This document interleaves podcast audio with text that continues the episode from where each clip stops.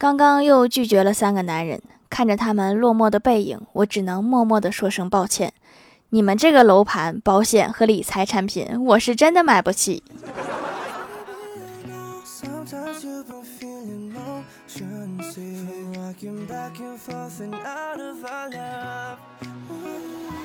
Hello，蜀山的土豆们，这里是甜萌仙侠段子秀《欢乐江湖》，我是你们萌豆萌豆的小薯条。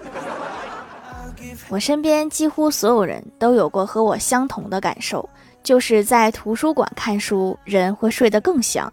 那种感觉跟我们服下一颗安眠药不同，那是一种把自己放进一颗安眠药内部的感觉。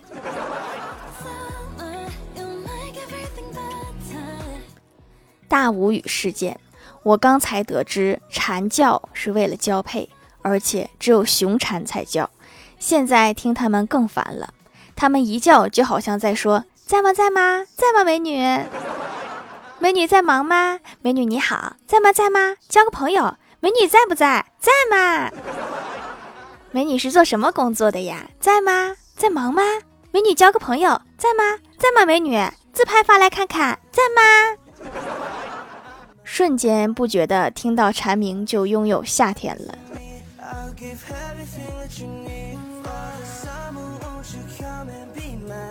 我发现我家猫最近有一个坏习惯，就是吃头发，偷摸吃完就会拉双节棍儿，拉出来半截，还有半截在里面，然后头发挂着拉出来的后半截，满地跑，因为它觉得屎在追它，它很害怕，我也很害怕。谁家遇到过这种情况？这种情况该咋办呢？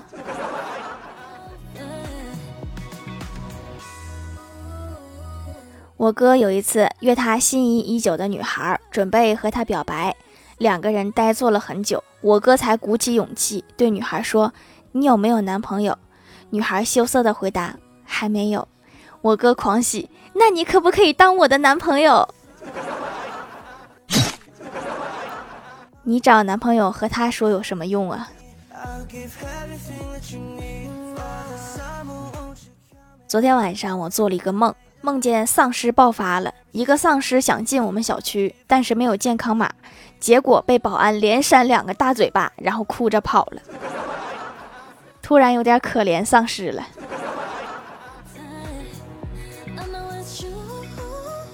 早上刷手机看到一篇文章，你知道中国的四大名捕是谁吗？我点进去一看，是螳螂捕蝉。女娲补天，亡羊补牢，取长补短，这就是历史上有名的四大名捕。还好我读书多，要不然我差点就信了。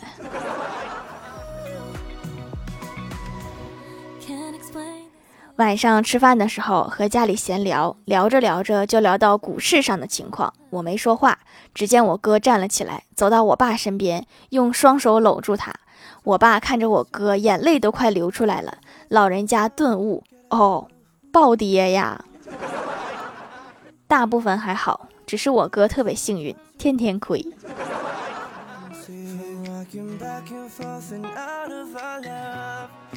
去银行办业务，旁边有一个看起来很年轻的小伙子，正在办手机银行。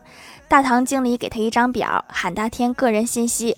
然后他在婚姻状况那一栏，他应该是写离异。他把离字写完，停下了手中的笔，愣在那儿。我当时就想，想必是唤起了他一些不好的记忆。然后他抬起头对我说：“离异的异怎么写？”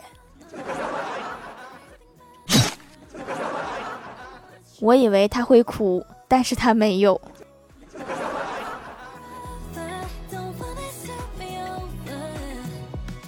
有一天吃完晚饭，郭大侠问老婆说：“老婆呀，说实话，你是不是因为我长得好看才嫁给我的？”郭大嫂反问：“你好看？你哪里好看了？” 郭大侠说：“你咋不承认了呢？你昨天还夸我来着。”郭大嫂更好奇了，说：“我昨天啥时候夸你了？”郭大侠笑着说：“你夸我中看不中用，不是夸我好看吗？”说错话了，应该是不中看也不中用。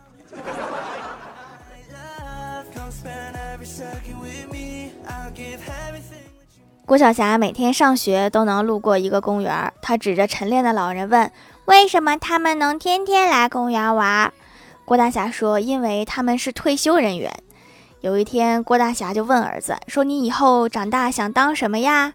郭小霞毫不犹豫地说：“退休人员。”想要当退休人员，那就得先上班才行。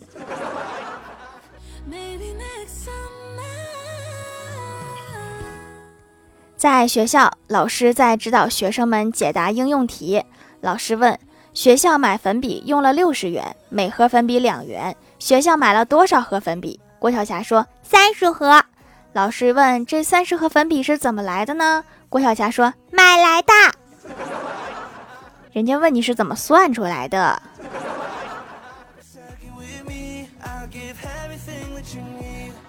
记得上大学的时候，有一次上课，老师讲完之后问大家说：“还有哪不懂呀？”欢喜伸个懒腰道：“老师，这节什么课呀？”还是你胆子大呀？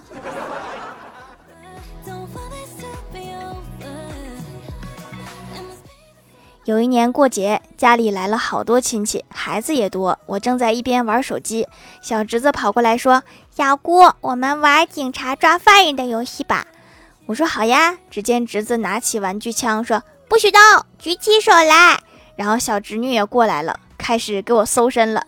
转眼功夫，兜里面唯一的二十块钱被掏出来了，还没等我吭声呢，两个人转身就跑了。现在的小孩套路都这么深吗？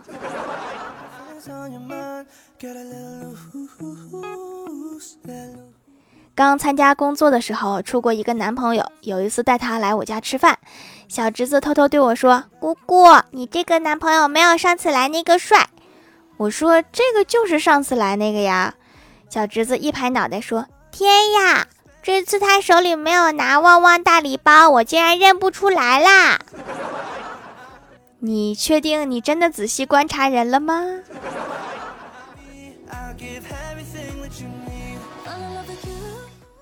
郭大侠为了培养儿子多读书，给儿子买了《水浒传》的彩图画本。郭晓霞看了很喜欢。有一天，郭晓霞问他爸说：“爸比，五花大是谁呀？”郭大侠左思右想，没有想起《水浒传》中有一个五花大，让儿子把书拿过来看一下。书上面赫然写着：“李逵一觉醒来，已经被五花大绑了起来。”这个五花大还挺厉害。连李逵都不是他的对手。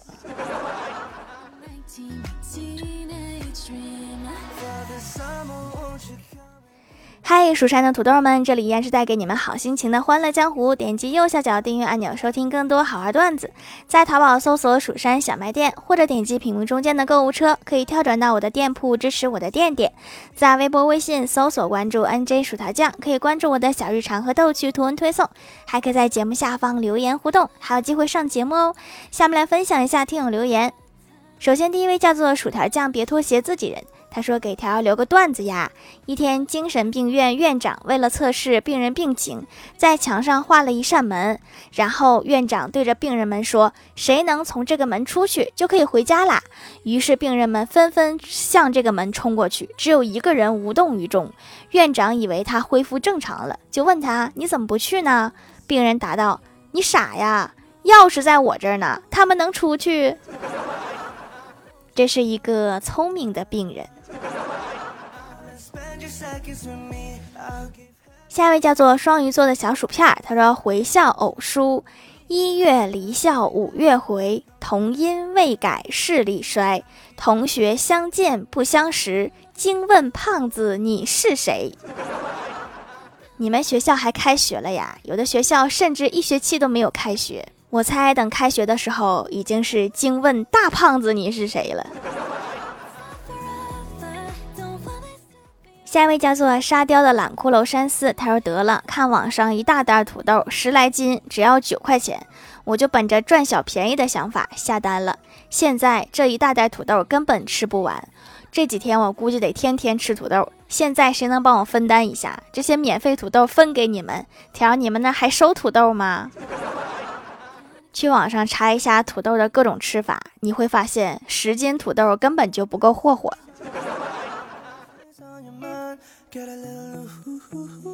下一位叫做好多薄荷，他说从上初中开始就开始长痘痘，也没指望一块皂能把痘痘去掉。以前都是买祛痘产品，没有什么用。这次买祛痘的皂，竟然真的不长痘了，已经长得也会加速凋零，受宠若惊。原来真的有能祛痘的洁面皂。是的哈，是从初中开始买祛痘产品，一直到现在，就这一个有效果了吗？那你真是精准的避开了所有有效的产品呀！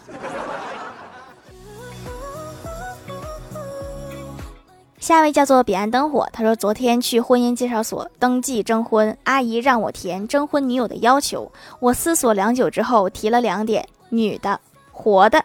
阿姨瞄了我一眼，冷冷的说：“你年纪也不小了，要求怎么这么苛刻？那就只能改改性别上的要求了。”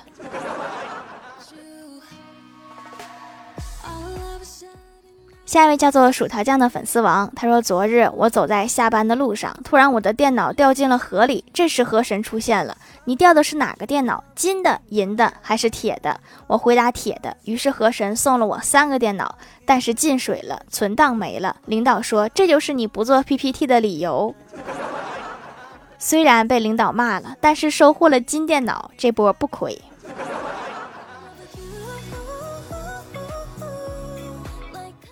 下一位叫做潜水的好孩子，他说：“我来了条，你知道我为啥来这么晚吗？其实就是昨天看了一个视频，里面播放的是一个人单手拿着手机，手心朝下，一个一个指头松开手机，然后我就试了试，哎，说多了都是泪。所以是新买了一部手机吗？”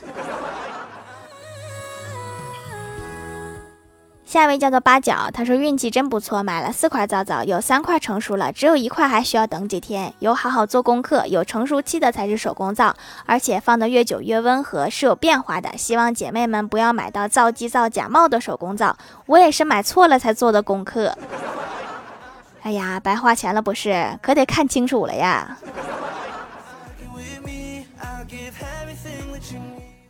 下一位叫做零食鉴赏家，他说，在炎炎烈日下，一个土豆虚弱地站在后山山顶，脸上淌着滚滚汗珠，脸上已无血色，胳膊依然高高举在头顶。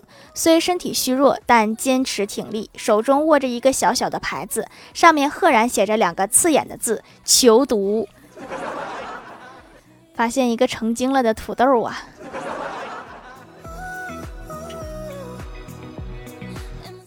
下位叫做正在挤入后宫的团儿，他说盖楼啦，条条，你说我是叫摆烂的土豆泥呢，还是叫可乐鸡腿大汉堡呢？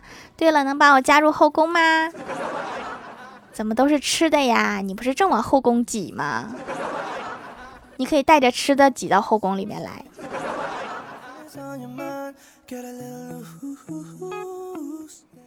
下一位叫做草莓酱味的软糖，他说在洗澡的时候听条，正在漱口的时候，忽然听到一个特别搞笑的段子，结果就把漱口水给咽下去了，怎么办？怎么办？漱口水应该没毒吧？都这么多天啦，你还好吗？